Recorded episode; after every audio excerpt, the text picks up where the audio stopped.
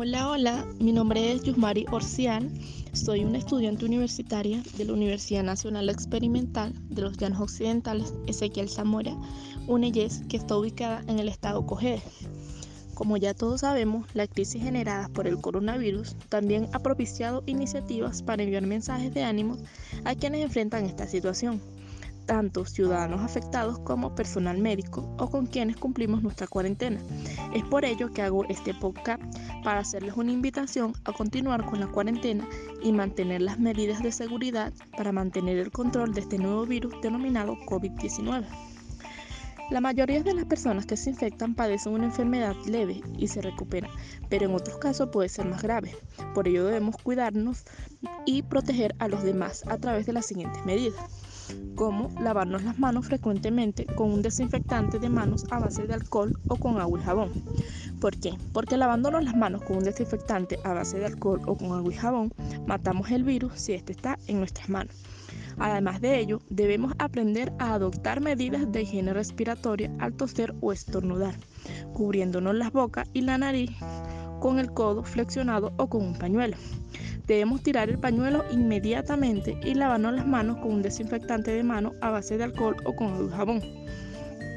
¿Por qué debemos realizar esto? Porque al cubrir la boca y la nariz durante la tos o el estornudo se evita la propagación de gérmenes y virus. Si usted estornuda o tose cubriéndose con las manos, puede contaminar los objetos las personas a los que toquemos. Debemos tener, mantener en cuenta el distanciamiento social. Debemos mantenerlos al menos de un metro de distancia entre las demás personas, particularmente aquellas que tosan, estornuden y tengan fiebre.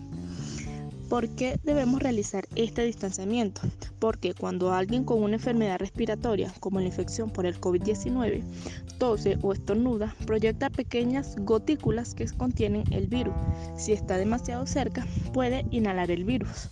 Entonces, por otra parte, les invito a que si padecen de algún síntoma del COVID-19, como fiebre, dificultad respiratoria, tos y gripe, acudamos a un médico para así ser atendidos y descartar si padecen o no de esta horrible enfermedad. Finalmente los invito a todos a seguir con la cuarentena para así evitar contraer esta enfermedad. Recuerden que no solo nos cuidamos a nosotros individualmente, sino también a aquellas personas que queremos. Es otra forma de demostrar nuestro amor.